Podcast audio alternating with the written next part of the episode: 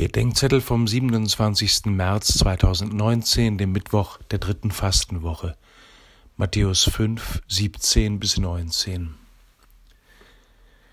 Schlecht informierte Christen werfen den Juden gerne vor, ihre Religion bestehe zuerst und vor allem in der Erfüllung von Gesetzesvorschriften.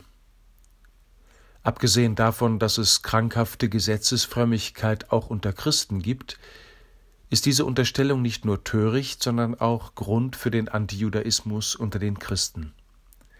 Ein frommer Jude wird diesen Vorwurf empört von sich weisen. Das Gesetz des Mose ist nicht ein Strafgesetzbuch oder ein gesellschaftlicher Verhaltenskodex. Es ist vielmehr die Lebensform des Volkes Gottes mit Gott und für die Welt. Seine Erfüllung ist nicht Gesetzesfrömmigkeit, sondern die Antwort auf das Wort und das Handeln Gottes auf dem Weg in die Freiheit. Ein frommer Jude hat das Gesetz Gottes lieb, weil er Gott lieb hat. Deshalb will er mit Gott und von seinem Wort geformt leben.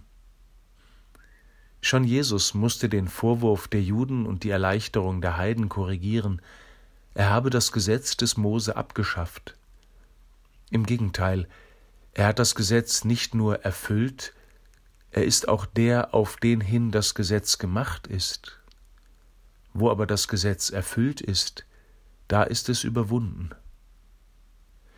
Wenn wir Jesus Christus so lieb haben, wie der fromme Jude Gott und sein Gesetz, wenn wir das Leben des Leibes Christi mit der gleichen Leidenschaft leben, wie der fromme Jude das Leben des Volkes Gottes, dann haben wir das Gesetz erfüllt.